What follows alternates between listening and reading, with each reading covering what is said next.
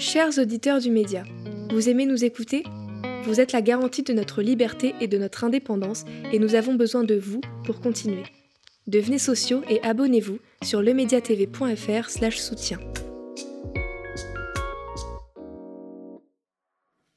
De retour sur le plateau en direct du média pour la suite de Toujours debout avec l'entretien d'actu.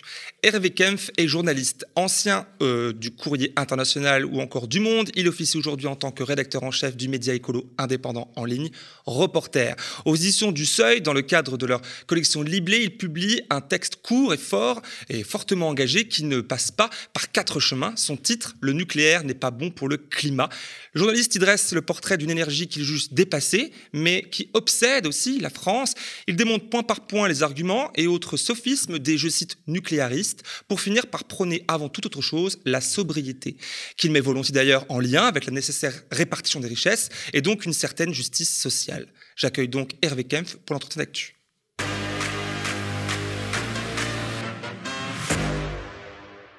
Bonsoir Hervé. Bonsoir. Ça va? Très bien. on va se tutoyer puisque dans l'avion on se tutoie. Tu vois pas de, problème. Euh, alors, euh, déjà, bah, je te remercie d'avoir accepté l'invitation ce soir. Ça fait plaisir de te voir ici. Et euh, tout de suite, pour parler du nucléaire, dès le départ, c'est même le deux premiers mots sur, la couverture du livre, on parle d'obsession française. En quelques mots, pourquoi? Parce qu'il n'y a pas de pays au monde qui soit à la fois aussi nucléarisé et pour qui la question nucléaire est une telle importance. Euh, on peut regarder tous les grands euh, pays occidentaux ou même les autres pays euh, comme la Russie ou la Chine. Le nucléaire, y a une part, mais elle est finalement relativement marginale et ne fait pas un vrai débat. Euh, il y a vraiment qu'en France, où il se joue derrière euh, le nucléaire quelque chose d'autre qu'une analyse technique, qu'une analyse économique, qu'une analyse scientifique, qu'une analyse aussi presque politique et philosophique, parce que derrière le nucléaire, il y a aussi un mode de société. Donc c'est vraiment une particularité de la France qu'il faut qu'il faut, j'allais dire, euh, mettre sur la table et quelque part euh, euh, et mettre en débat. C'est vrai que là, dans la construction de notre société, c'est vrai qu'en tant que Français, le nucléaire fait partie quand même de, bah, notre histoire, avec EDF, cette grande entreprise qui est effectivement très nucléarisée, si je puis dire, mais aussi notre défense. Enfin, il y a toute une vision et qui fait partie peut-être de cette propagande, vous utilisez le mot, de, de, de lobby, etc. en France. Est-ce que le, le, le lobby du nucléaire, s'il existe en France, ce ne serait pas d'abord l'État? C'est l'État et c'est pourquoi aussi? Parce qu'il faut revenir finalement à l'histoire de, de, cette obsession nucléaire et il faut remonter assez loin. C'est-à-dire mhm. qu'en 1940, la France prend une déculottée, enfin une, une humiliation euh, énorme. Il ne faut pas oublier qu'avant, la France était considérée comme un grand pays, une grande armée. Et donc l'effondrement face à l'armée nazie en 1940 a été un choc intellectuel, politique énorme, évidemment. Et donc dans les années qui ont suivi, 1944, euh, 1945, il y a eu l'obsession, mais qui est compréhensible rétrospectivement, de retrouver la grandeur de la France, en tout cas une certaine identité une force. Et le nucléaire, là-dedans, enfin, à l'époque, on disait d'ailleurs l'énergie atomique et la bombe atomique ont eu un grand rôle parce que dans les années avant, dans les années 20, dans les années 30, il y a eu une, efflorescence scientifique extraordinaire dans le domaine de la physique qui a conduit donc à la connaissance euh, de, de, de la physique nucléaire, de la physique atomique. Et les chercheurs français y étaient très importants. Et donc, ça a été un des outils au sortir de la guerre, euh, et pas seulement de De Gaulle, hein, même tous les politiques de la euh, quatrième République, voilà, ont voulu développer très vite le CEA, le Commissariat à l'énergie atomique, des, des recherches euh, sur le nucléaire, qui étaient à la fois d'exploiter de, l'énergie nucléaire civile, la production d'électricité, mais aussi de revenir rapidement avec une bombe, puisque l'enjeu c'était de revenir au concert des nations et parmi les grands pays. Donc ça c'était compréhensible dans les années 50, 60, 70. Maintenant, à partir de, on va dire, des années 80, autre chose se jouait. Mais ça reste une obsession totalement française et notamment des de l'État, comme, tu l'as dit, euh, c'est-à-dire que ça dépasse le lobby. C'est toutes les classes dirigeantes et notamment les grandes écoles, donc euh, euh polytechniques, qui, va par exemple Pouyanné, Monsieur Pouyanné, le président de Total dont on parlait dans la séquence précédente, vient de, Polytechnique. Beaucoup de dirigeants viennent de Polytechnique et de l'école des mines.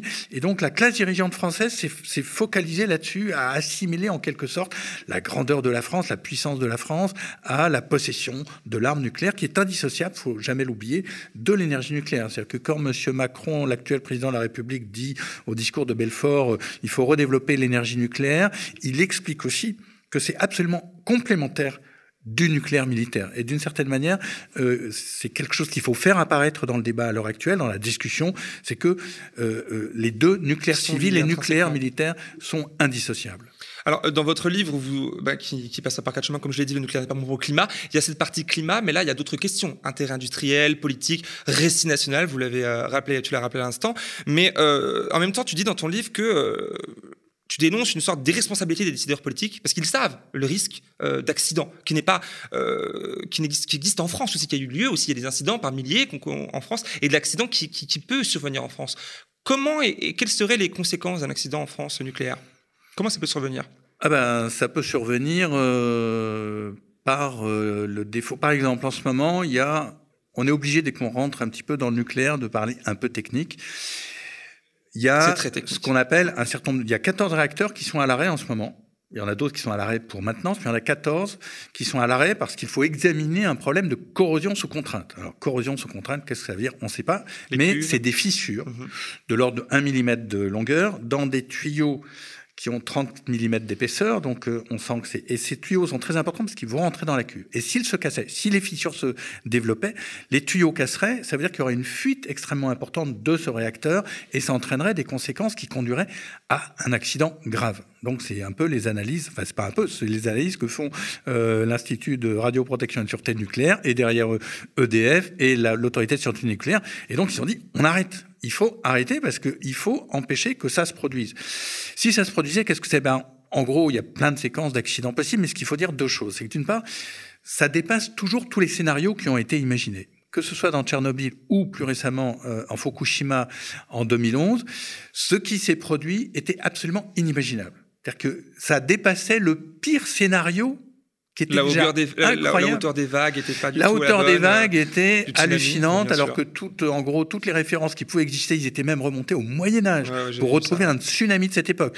Et au Moyen Âge, en 869, donc ouais. l'époque de Charlemagne en France, on avait identifié par les chroniqueurs japonais euh, un tsunami possible avec un séisme et une vague de 4 mètres de hauteur. Alors par sécurité, les, les, les, les, les, les ingénieurs ont mis, ok, on va faire une digue qui nous protégera contre une, une vague de 6 mètres. Et finalement, c'était neuf. Et finalement, ça a été neuf. Donc voilà, il peut se passer tu des séquences, de... voilà, ouais. des séquences totalement inimaginables. La deuxième chose pour répondre à ta question, c'est quand se passe un accident. Alors, on va pas refaire le récit de Tchernobyl, de, de Fukushima, même c'est très intéressant, mais ça prendra énormément de temps. Mais grosso modo, les conséquences en sont quand même forte sur le moment. Contrairement à ce que disent un certain nombre de nucléaristes en ce moment, tout le jeu, c'est de dire il n'y a eu aucun mort à, à, Tchernobyl, il n'y a eu aucun mort à Fukushima. Bon, je ne vais pas rentrer dans ce débat, mais si, il y a eu des morts de différentes manières par radioactivité. Surtout, il va y avoir des morts dans la durée. Et troisième chose qui est vraiment importante, et là, des morts par, par milliers ou par dizaines de milliers, ça dépend des cas. Et surtout, troisième chose qui est très importante, c'est quand vous avez, quand on a un accident nucléaire, il va avoir des conséquences pendant des décennies.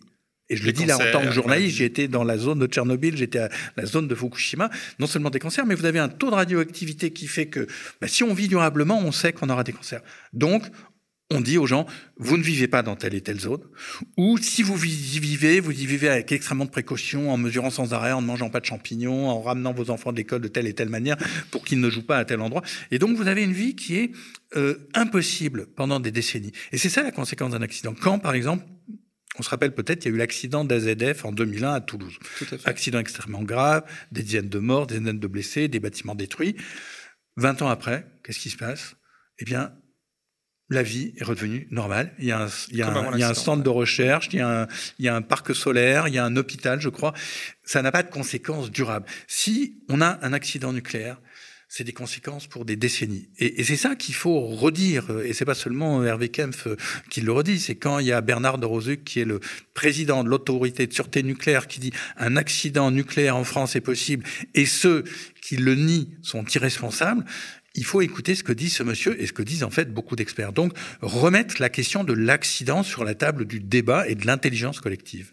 Alors face à ce constat-là, euh, tu défends le parti près d'une sortie radicalement hein, de, de l'énergie nucléaire, euh, mise en place aussi par des politiques euh, qu'on pourrait aussi noter de radical, radical, s'attaquer à la racine du problème, écologiste, etc. C'est-à-dire euh, bah, finalement qui prône euh, par là une certaine sobriété énergétique, c'est un peu vers ça euh, que tu veux nous embarquer dans ton, dans ton livre, et aussi une meilleure euh, répartition des richesses. Un lien entre les deux pour euh, solutionner cette question du nucléaire? Oui, mais je vais quand même revenir sur une question essentielle. Qui Ah, est de dire, moi, je, je, bah, je pars du point de vue d'un écologiste. Oui, bien sûr. Et du point de vue qui dit la question du changement climatique est une des questions absolument On essentielles. a Et- vu pendant les canicules, et, effectivement, les réacteurs pas chauds voilà. qui préparait Oui, mais, refroidir, ah, on, va, on va reparler du nucléaire, mais d'abord pour dire ça, bien expliquer mon point de vue. On va y Je, ne parle pas du nucléaire en soi, je parle d'un point de vue d'écologiste et qui va chercher quelle est la solution la plus efficace, la plus pertinente, la plus économique et la plus bénéfique pour, pour tout le monde pour éviter un réchauffement important et pour éviter les, les- les augmentations de gaz à effet de serre. Donc c'est vraiment le point de vue euh, important à rappeler. Deuxième chose, pourquoi est-ce que le nucléaire n'est pas euh, la bonne réponse? D'abord parce que euh, il et je ne veux pas arrêter le nucléaire radicalement. Je ne suis pas opposé. Ah oui, mais c'est Pas du jour au lendemain, mais je veux dire, sortir, euh, mais pas du jour au lendemain. C'est-à-dire, je dis pas demain on arrête tous les réacteurs. Déjà, ils s'arrêtent eux-mêmes. voilà. Mais on prend le temps, on est pragmatique, on est réaliste, on regarde les choses qui se passent. Donc, on fait durer avec les plus grandes garanties de sécurité les réacteurs actuels, mais on n'engage pas un nouveau train de réacteurs. On n'engage pas des investissements nouveaux pour créer des réacteurs. Pourquoi? Parce que ces réacteurs, on ne sait même pas, à vrai dire, en France, si on sait les fabriquer. Je le rappelle, euh, l'EPR de Flamanville est toujours pas fini. Il a déjà des défauts qu'on connaît. Euh, L'EPR 2 que voudrait lancer euh, le lobby nucléariste et le président de la République et la classe dirigeante, son design final n'est pas totalement fini, donc il n'est pas tout à fait achevé. On n'a pas d'expérience.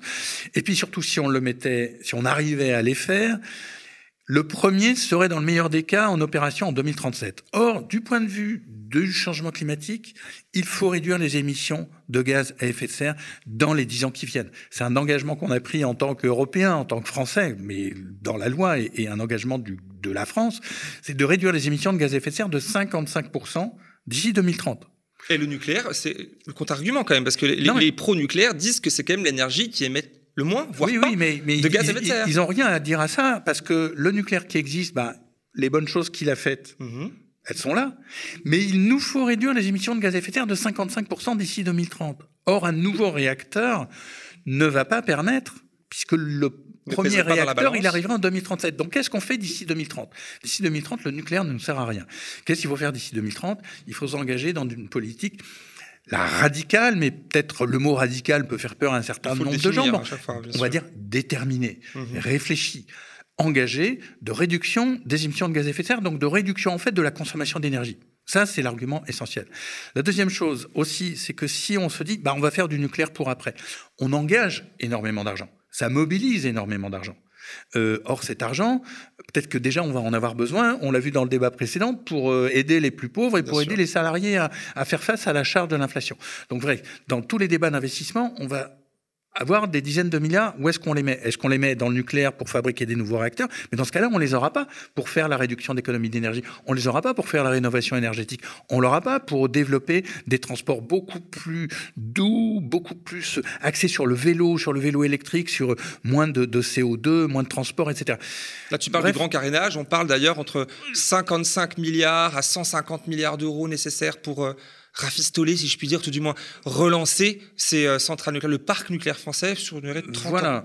À la ça, c'est pas réaliste. Si, non, si, je dis, une fois de plus, ne Il distinguons faut faire bien. les choses en même temps. Je ne dis pas qu'il faut arrêter le nucléaire tout de suite, il faut se préparer à en sortir. Mais en revanche, il ne faut pas réengager de nouveaux réacteurs. Parce que tu as raison, tu dis effectivement, il y a le grand carénage, Bah c'est-à-dire oui. remettre à niveau les, les réacteurs actuels. 30 ans. Mais, mais ça, c'est, mettons, 50 milliards. euh, Au minimum, hein, on parle jusqu'à 100. bon, et une somme importante. Mais si on fait en plus des nouveaux réacteurs, ça veut dire qu'il va falloir 50 milliards, plus Autre chose. et X on repart. dizaines de milliards.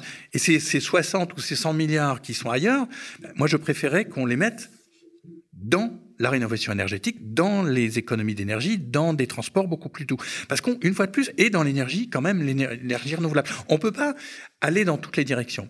Et pourtant, euh, il y a ce qu'on appelle un mix énergétique où justement on essaie de faire, de mixer un peu différentes sources d'énergie. Par exemple, je peux citer euh, dans l'actualité chaude euh, cette loi sur l'accélération de la production d'énergie renouvelable. Peut-être que tu en diras du, bien ou pas, tu vas me dire, qui a été présentée par le gouvernement le 26 septembre dernier aux côtés du projet de la finance 2023.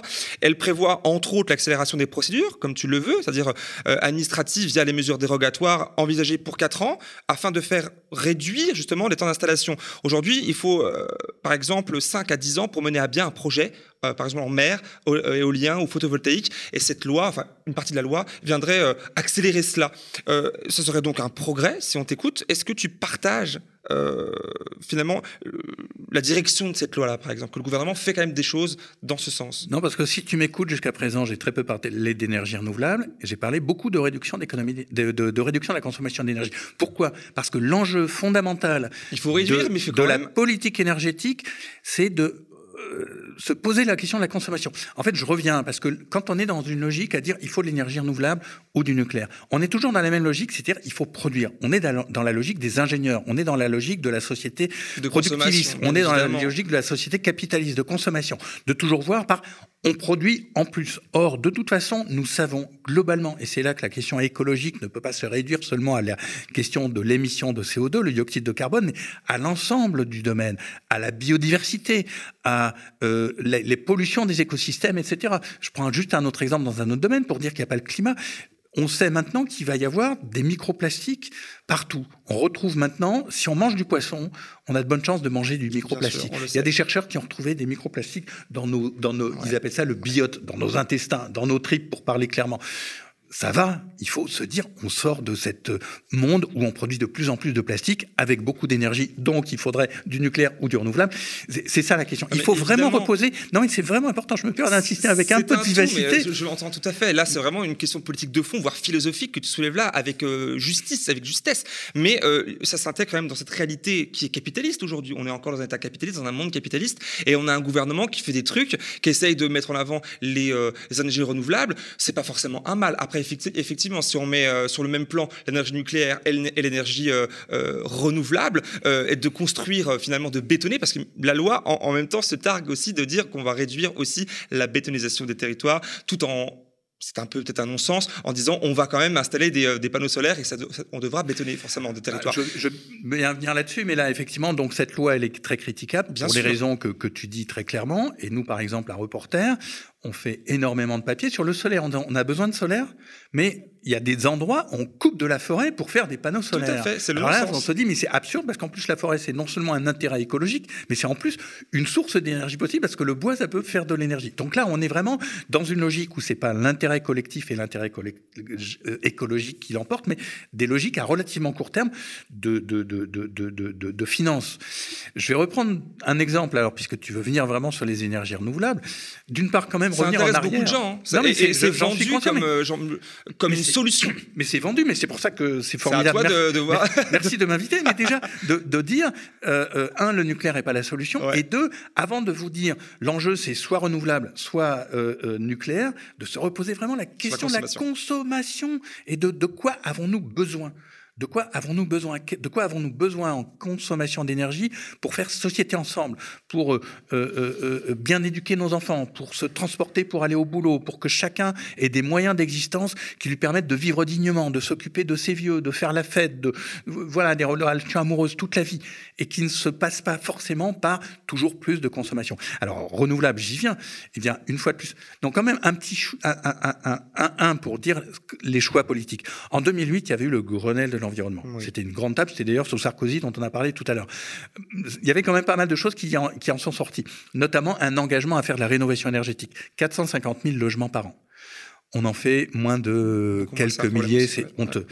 Si on avait fait ça, à calculer, non pas euh, moi, mais un chercheur de l'IDRI, euh, Arthur euh, Rédinger, si on avait mis ça en œuvre, on aurait économisé les 100 TWh que nous importions encore il y a quelques mois de gaz de Monsieur Poutine, le menteur et l'agresseur.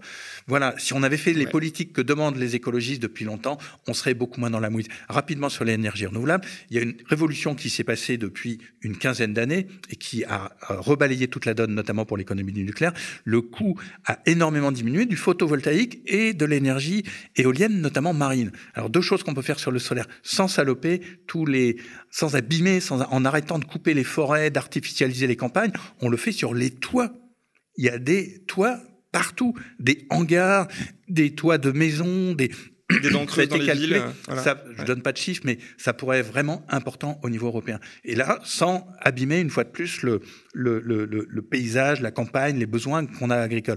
Les éoliens marins. Tous les pays de la mer Baltique, riverains de la mer Baltique et de la mer du Nord, ont un plan de mettre en service d'ici 2050 faut 350 gigawatts. 350 gigawatts, c'est énorme. C'est l'équivalent, si on traduit, je rentre pas dans des détails techniques de Warter-Charge, c'est de euh, plus de deux fois le parc nucléaire français actuel.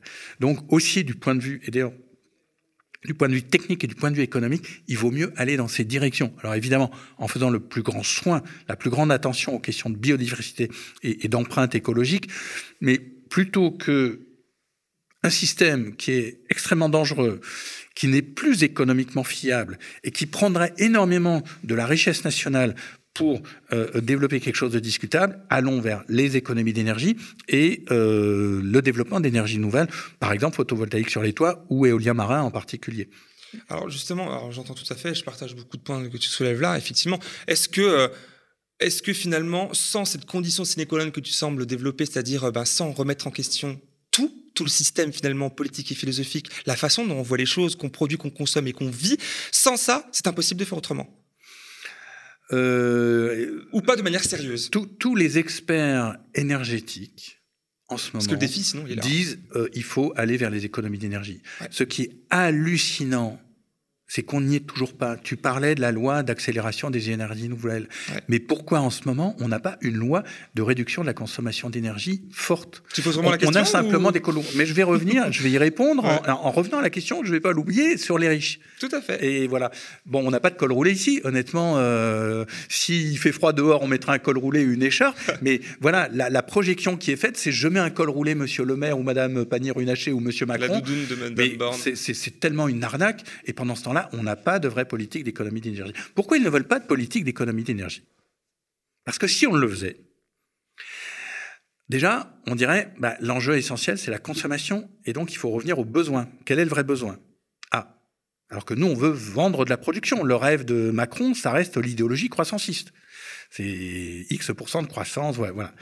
Donc déjà, il y a, richesse, après, on idéologiquement, il y a un problème. Deuxième chose, c'est que si on va dans les économies d'énergie, ben on va regarder selon les classes de revenus, selon les groupes sociaux, qui consomment le plus d'énergie. Et là, on va, le pour être juste, parce que l'idée, si on fait une économie d'énergie, il faut le faire collectivement, mais il faut le faire dans la justice.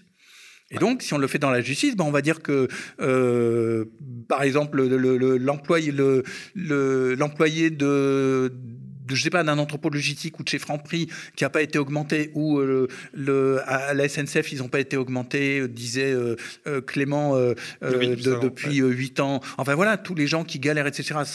Ceux-là, ils vont pas consommer beaucoup d'énergie. Et ceux qui sont les 30 à 40 les 30% les plus pauvres de la société, ils consomment peu d'énergie. C'est pas à eux qu'on va demander des économies d'énergie. En revanche, et maintenant c'est extrêmement bien documenté par des économistes et des spécialistes de l'énergie, ceux qui consomment le plus d'énergie, ce sont le, ceux qui sont en haut qui, qui, qui les 10% de la population, ils doivent consommer mm, à la louche 30%. Donc si on fait une vraie politique collective d'économie d'énergie, on va aussi dire, bah, vous les riches, vous consommez moins. Et ça, évidemment, les oligarques, les capitalistes, la classe dirigeante actuelle, elle ne veut pas entendre ça parce qu'elle beaucoup des, des, solutions aux problèmes qui se posent, et en particulier la, la, la, question écologique, elles passent par la justice sociale. Et ça, ils ne veulent pas l'entendre. Donc, ils préfèrent faire croire par leurs moyens et leurs médias, etc. On va développer, on a besoin de beaucoup plus, et donc on va développer du nucléaire et on va développer de l'énergie nouvelle, que de dire franchement, il faut aller vers une politique coordonnée de sobriété et d'efficacité énergétique. C'est intéressant de, ce que tu soulèves, parce qu'alors, au-delà des très très riches qui consomment beaucoup, beaucoup, beaucoup, on voit, on observe que plus on a de pouvoir d'achat, plus on consomme. Ça va avec. Pas besoin d'arriver à Bernard Arnault pour tout de consommer beaucoup et en dessous on consomme pas. Non. Est-ce que, vu que tu parles dans ton bouquin et puis que tu vas y venir, de cette répartition plus juste des richesses, si finalement on répartit, et il le faut, on le sait, euh, plus équitablement les richesses, donner plus de pouvoir euh, d'achat à la population, est-ce que ça la pousserait pas justement à plus consommer et donc à plus polluer? Alors, c'est là que la, si, on, si on réduit fortement, si on redistribue plus exactement, si on redistribue en se mettant dans une logique de réduction de l'impact écologique et de euh, la réduction de la consommation matérielle, bah, on va avoir d'une part un effet de, de, de, comment dire, on va se dire les 30% je le fais schématiquement. Les 30% qui sont vraiment dans la moïse, ceux-là, ils ont besoin d'un vrai gain de pouvoir d'achat ou de revenus. Euh, ils sont à la rue, ils, bref, euh, ils mangent que de la... Bref, là, ils ont besoin. ils ont besoin. Les autres, effectivement, c'est un, problème et c'est sans doute une des, racines de la difficulté et même de la gauche à l'heure actuelle qu'elle n'arrive pas à dire clairement, c'est que la classe moyenne, c'est un peu vague, mais enfin, on voit en gros, c'est voilà, eux, ils vont aussi devoir se dire on change de vie.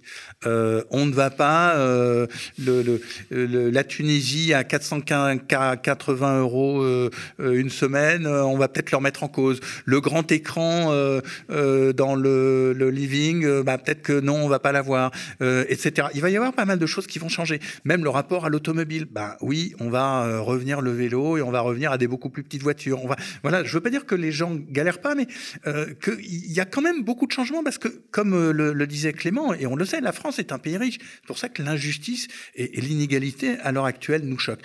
Mais il faut dire aussi que il faut changer les logiques. C'est pas seulement augmenter le pouvoir d'achat, c'est se dire on a besoin de retrouver de la justice pour effectivement remplir le frigo et manger correctement et bien nourrir ses enfants, mais aussi après tout, on a besoin en ce moment d'éducation. On a besoin de santé, on a besoin de lieux où, nos anciens, nos, les grands-parents soient bien soignés. On a besoin aussi de retrouver des lieux où on fasse la, fête, mais gentiment, j'allais dire, pas en voilà.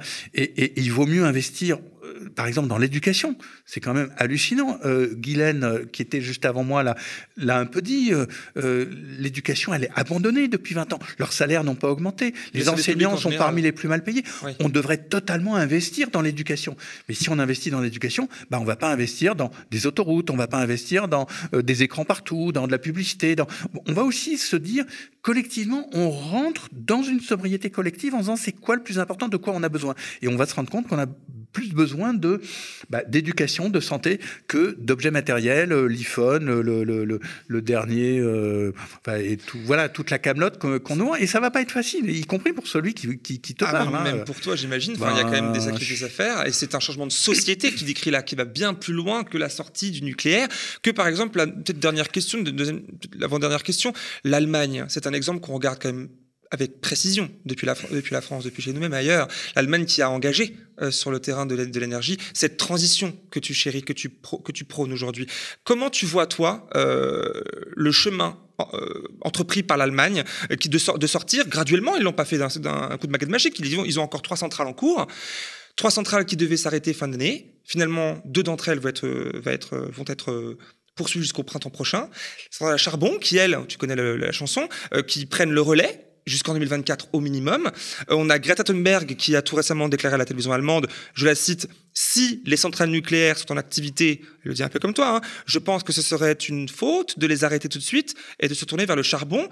On observe quand même que c'est très compliqué. On entend ton discours, je l'entends, euh, qui est un discours anticapitaliste, je crois bien, hein, tout du moins de changer de, paradigme, mais il y a là on se heurte au niveau d'un pays, au niveau d'un État, au niveau même du monde, à une sorte de dissonance cognitive où on a, on a des aspirations, des, objectifs, et une réalité, je dirais, j'aime pas ça de le dire comme ça, mais une réalité brutale, économique, euh, culturelle, euh, qui vient euh, se heurter finalement à ce projet-là.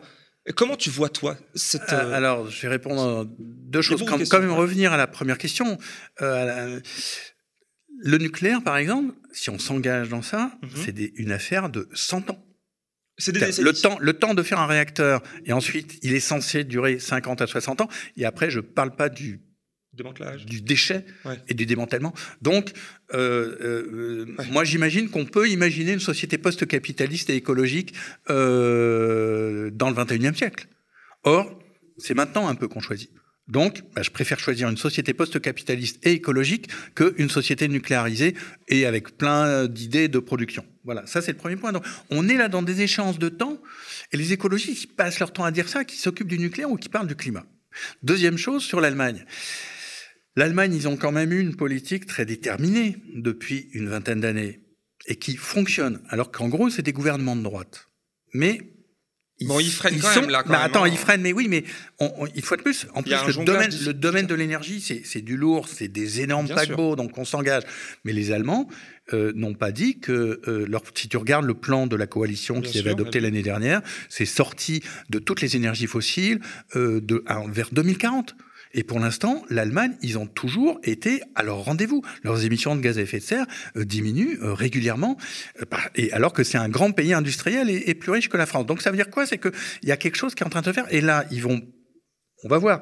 Ils vont faire durer leur réacteur un peu plus longtemps que prévu, mais ils vont. Je pense pas. Selon toi, je pense pas. Ils vont s'adapter à court terme par rapport à, à, à l'événement qui est la guerre en Ukraine et, et le bras de fer qui s'est engagé avec Poutine. Ils sont très, très dépendants des ga du gaz euh, mais, russe, l'accident. Eh euh, ben, ça veut dire quoi? Ça veut dire que de toute façon, il faut s'orienter globalement dans la perspective de long terme. Mais après, c'est là qu'on revient à la politique. Le gouvernement allemand en ce moment, c'est une alliance social-démocrate, -hmm. écolo et les libéraux. Et en gros, c'est plutôt les libéraux. Donc c'est plutôt des, des, des politique presque de droite. Et de toute façon, l'Allemagne n'arrive pas, et les écolos allemands n'arrivent pas à le dire, et peut-être il faut vraiment qu'on le dise, et je reviens sur la question des classes moyennes, il va falloir dire, y compris à l'Allemagne, si vous voulez vraiment aller dans cette direction, vous, vous devez accepter une, une, une, une, réduction très forte aussi de la consommation matérielle. Et ça, c'est vraiment le message qu'il faut dire. Et dernier point, parce que le temps court, oui. si on ne le fait pas, qu'est-ce qui se passe? Mais on, est, on est déjà en train de le vivre on, on euh, on, on, fait pas attention à la biodiversité, donc on se chope la pandémie du Covid, et puis peut-être qu'ils vont venir. On fait pas attention à tous les enjeux géopolitiques et du climat et l'énergie parce qu'on ne veut pas aller vers une vraie sobriété. Et donc on a un maître du pétrole et du gaz qui dit moi j'ai la bombe et je, je viens sur vos terrains. Donc on est de plus en plus, si on se laisse dériver en, voulant maintenir à tout prix un niveau de consommation matérielle et de niveau de consommation énergétique aussi élevé, quel qu'en soit le moyen, on s'achemine de toute façon vers des gros dégâts climatiques et des gros dégâts géopolitiques. Donc du point de vue aussi de la sécurité et de la paix à long terme, on a vraiment intérêt à s'engager, mais dans la durée, dans cette logique de réduction très forte et d'imaginer surtout l'opposé, parce que réduction, ça fait toujours un peu triste, mais d'imaginer une nouvelle société. Ça fait régression, où... effectivement. Bah oui, alors c'est euh, ça soit, le débat qui est bah, compliqué. Et il y a aussi un autre point que je voulais soulever avant de, de, de une société termine, plus, mais... plus, elle est pas, elle est pas si gaie la société actuelle quand même, qui, qui, qui est. Mais les imaginaires sont peut-être pas assez euh, nourris pour qu'on puisse imaginer, mais tu en fais ta part, on, on, le voit bien. Il y a aussi une forte critique portée contre les, les, les antinucléaires, justement, c'est le manque de planification, notamment sur le point et la question de, l'emploi. Toi-même, tu sais, quand même, il y a quand même beaucoup de personnes qui travaillent dans ce domaine-là en France. On est attaché à son travail, à son salaire, et on a les, les personnes par milliers, leurs familles, euh, légitimement se demandent euh, ben, dans quoi? Dans quoi vont-ils travailler ensuite? Ils veulent, ils veulent pas euh, savoir juste qu'ils vont avoir 30 ans de travail ou 20 mmh. ans de travail pour euh, démonter leur usine, mais et après Ils ont vraiment ces questions-là, et c'est quand même les écolos et les, les nucléaires sont très attaqués sur cette question-là régulièrement, et il n'y a pas vraiment de réponse en fait finalement. Bah si, je vais te la donner la réponse. On pourrait ah. tenir le même euh, discours sur l'automobile. On a maintenu l'automobile sans vraiment se poser la question, et le résultat, c'est l'emploi dans l'industrie automobile a décru continuellement depuis une vingtaine d'années, malgré le fait que tous les discours ont été on fait de l'automobile, on fait de l'automobile, et donc on est euh, on n'a pas de politique de transport. Et voilà, on, donc, et pour l'énergie, je vais te le dire très simplement. Alors, j'ai pas les chiffres parfaitement en tête, mais je crois que l'industrie nucléaire, tout confondu, emploie de l'ordre de 200 000 personnes en France. Donc, pardonnez-moi si le chiffre est pas exact, mais c'est énorme. Voilà, un, oui. Bah. Com combien, combien déjà dans les énergies nouvelles en France? Bah, moins. On va vérifier les chiffres, mais ouais. de l'ordre de 70 000. Ouais. Après, eh ben, euh, l'économie d'énergie, la rénovation énergétique. Combien d'emplois? oui, Combien d'emplois?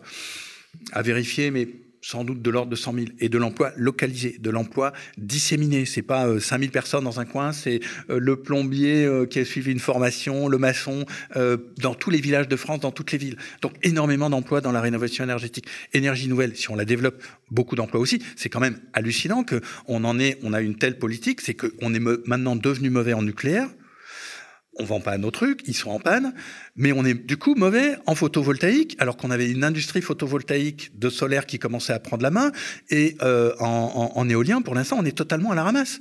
Donc, euh, peut-être logique, parce qu'il y a aussi des enjeux de compétition industrielle, mais enfin de savoir faire les choses, oui, ça même. vaudrait le coup d'investir dans l'éolien et dans le photovoltaïque et, et le rénovation énergétique. Et dernièrement, la, le, le, le, malheur avec le nucléaire, mais c'est qu'il va falloir le démanteler. Donc il y a aussi une grande part d'emploi qui va continuer. On l'a dit, Donc, 20, si, 30 ans. Si, bah oui, mais si on le fait, c'est peu. Oui, bah oui, mais on, et puis ça donne si pas on, une, non, mais, un horizon. Mais si, bah, l'horizon, l'horizon d'emploi, c'est de toute façon, les politiques d'énergétique, ça prend du temps. Donc maintenant, on y va, on réfléchit. On va pas faire du nucléaire, mais on va finir avec le nucléaire actuel proprement, etc. Donc déjà, les gens, ils vont pas être virés du jour au lendemain. Ils vont continuer à bosser et avec toute leur intelligence et leur savoir-faire et leur, leur enthousiasme. On va aussi dire, bah, il y aura du démantèlement, etc. Donc il y aura toujours euh, pas mal de taf dans le, dans le nucléaire. Et puis, bah, on va développer les jeunes ingénieurs. Je reviens, c'est pas seulement une question d'argent, on produit, enfin, on produit, on, forme, euh, je veux pas donner de chiffres parce que j'aime pas quand ils sont pas parfaitement vérifiés, mais plusieurs dizaines de milliers d'ingénieurs chaque année. Mais en même temps, pas beaucoup plus. Si on en prend X quelques milliers, 20 000 ou 10 000 pour les, le nucléaire. Bah, ces 10 000 là, ils seront pas pour, dans le renouvelable et dans toutes les techniques aussi de, d'efficacité énergétique, d'économie d'énergie, de low-tech. Donc, c'est des choix aussi. Bah, l'enthousiasme des jeunes et la formation des jeunes, ça vaut le coup des jeunes ingénieurs et des autres techniciens, soudeurs, etc., de les engager dans ces autres domaines où on créera de l'emploi. L'économie d'énergie, ça crée de l'emploi aussi, il faut se le dire. Donc si on s'y prend de manière réfléchie, déterminée, en disant on prend 20 ans, 30 ans, parce que c'est les temps qu'il nous faudra, l'emploi, il sera là. Il n'y a pas d'inquiétude à avoir. Surtout si on est dans une politique de redistribution de la richesse, où cet emploi, ce fric et ces, richesses stériles qui sont utilisées par les Pouyanais, les Bolloré, les, les Arnaud à, faire des jets privés, on les utilise à, ce dont on a, la société a réellement besoin. Il y a quand même beaucoup de conditions. On entend ce projet euh, finalement de société que tu décris, a quand même beaucoup de conditions, c'est la dernière remarque que je pourrais faire, euh, pour euh, voir naître cette sobriété. Elle a quand même un sacré prix. Euh, et alors, c'est ma dernière question, hein, pour finir. Est-ce que ce prix-là est entendable pour la population qui aujourd'hui voit, à qui on dit il y aura des coupes d'énergie pendant cet été, pendant, pendant cet hiver, pardon, il y aura peut-être l'approvisionnement en gaz qui va être mis en, cause, mais aussi le contexte social, on l'a, on a parlé au début d'émission, français qui, cause lui aussi des ruptures de carburant pour se déplacer. Est-ce que je dirais, la population, pour pas dire les électeurs, mais tout le monde euh, est prête à entendre ton discours là, qui est quand même radical, qui dit voilà, il va falloir faire des. Vous allez voir, c'est mieux plus tard. On va vivre mieux après avec moins. Alors qu'aujourd'hui, beaucoup manquent déjà. Est-ce que ce discours n'est pas inaudible sur la sobriété? Je sais pas, je pense que les, les auditrices et les auditeurs euh, qui regardent ton émission en ce moment, euh, peut-être qu'ils se disent, bon, ce Hervé, il dit des choses intéressantes. Bon, là, il exagère un peu, mais c'est entendable. Je pense que tu verras demain s'ils t'écrivent en disant, là, il a raconté n'importe quoi, arrête d'inviter des types comme ça. Et voilà. Donc, mais simplement, le média, c'est pas TF1 ou France 2, honnêtement. Hein. Évidemment. Eh ben, non, mais c'est important parce qu'on est dans l'univers médiatique. Donc, Évidemment. moi, je te dis simplement que s'il y avait des médias qui portaient fortement ce type de voix, mais en débat, hein, moi, je suis tout à fait d'accord pour qu'il y ait des gens qui aient un point de vue totalement différent. Mais si on entendait plus des gens qui disent le même genre de choses que moi, euh, ça serait beaucoup plus audible. Deuxième chose, euh, les écolos, je vais te prendre un exemple parce que je commence à avoir un certain âge, etc. Mais il y avait une première version de Reporter en 1989. Dans les premiers numéros, on, parlait du climat dès le premier numéro et on en a parlé six fois, enfin sur dix numéros parce qu'on n'a pas duré très longtemps. On en a parlé. Ce que je veux dire par là, c'est que les écologistes ont dit des choses depuis des années. Et puis peu à peu, elles, elles, elles viennent, elles viennent. C'est-à-dire que nous, c'est qu'on a commencé. Tu, tu ah ouais, c'est qu'on change parce que quelque part, c'est idiot de dire, mais si on a raison, qu'on qu qu'on est sur les choses importantes, elles viennent. La sobriété, dans Reporter, on a fait une grande enquête là-dessus. Il y a, il y a un an et demi, euh, euh, personne, enfin peu de gens en parlaient, etc. Euh, un an après, le mot sobriété, il est partout. Donc, si, il faut pas hésiter à avoir des positions fortes, à les dire, à bien argumenter. Euh, et tout est audible. Là, sur le, par exemple, sur le nucléaire, ce qui n'est pas audible, c'est qu'on entend toujours la même chose depuis des années. Donc les gens sont persuadés que face au climat, le nucléaire est la bonne solution. Donc simplement, faisons des débats et ça sera audible parce que moi, je crois beaucoup à l'intelligence collective.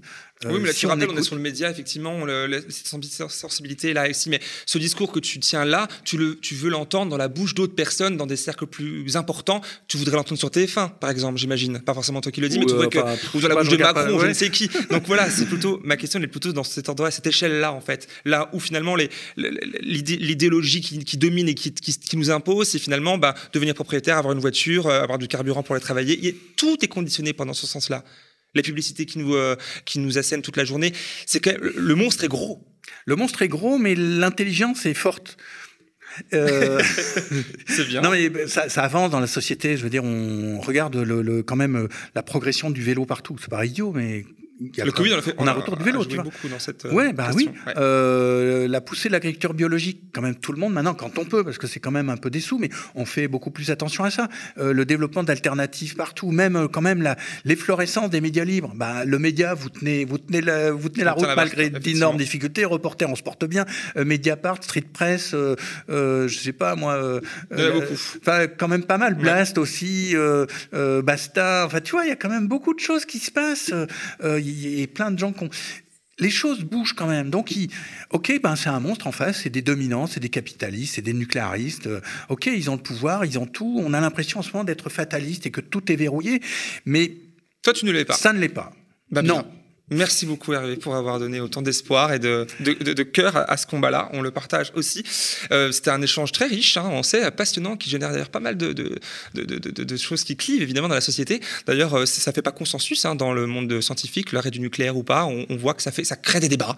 Euh, on l'a vu. Je rappelle euh, à nos auditeurs et auditrices que tu es journaliste et rédacteur en chef du média Reporter, qu'on cite régulièrement d'ailleurs aux médias, et que vous publiez, que tu publies aux éditions Seuil Liblé, ce livre que je montre à l'antenne, là, mais j'imagine aussi il est à l'antenne de manière plus propre. Le nucléaire n'est pas bon pour le climat, disponible partout pour un prix minime, en plus 4,50 euros. C'est fait aussi peut-être pour euh, entrer dans les chaumières plus facilement Absolument, moi je suis ravi euh, de ça, quoi. Donc je gagne euh, rien, mais c'est bien parce que c'est cette collection. Enfin voilà, ben, merci à toi, merci beaucoup, bonne soirée et à très bientôt Hervé. Et pour terminer, quant à vous derrière cet euh, écran, cher internaute, toujours debout, c'est terminé pour aujourd'hui. Merci d'avoir été nombreux et nombreux devant votre écran et sur le chat. Bien sûr, un rappel habituel, tu l'as souligné à l'instant, donnez-nous de la force en devenant avec nous acteurs et actrices de ce projet médiatique d'envergure, en rejoignant les sociétaires et les abonnés du média dès 5 euros par mois, sans engagement sur lemediatv.fr. Vous êtes déjà plus de 9500 à avoir fait le choix de soutenir une information audiovisuelle libre et indépendante. Nous, soyons, nous espérons euh, être, atteindre pardon, la barre des 12 500 pour pérenniser ce modèle 24-24, aller encore plus loin ensemble, puisqu'un peuple libre et une démocratie, tu vas être d'accord avec moi, saine, ne peuvent exister sans une information libre et indépendante des forces du marché comme les reporters ou le média. Euh, merci pour votre soutien. Quant à moi, je salue et remercie toute l'équipe qui a construit cette émission avec moi et je vous donne rendez-vous mardi prochain, même heure, même endroit. C'était Gémile. Bonne soirée.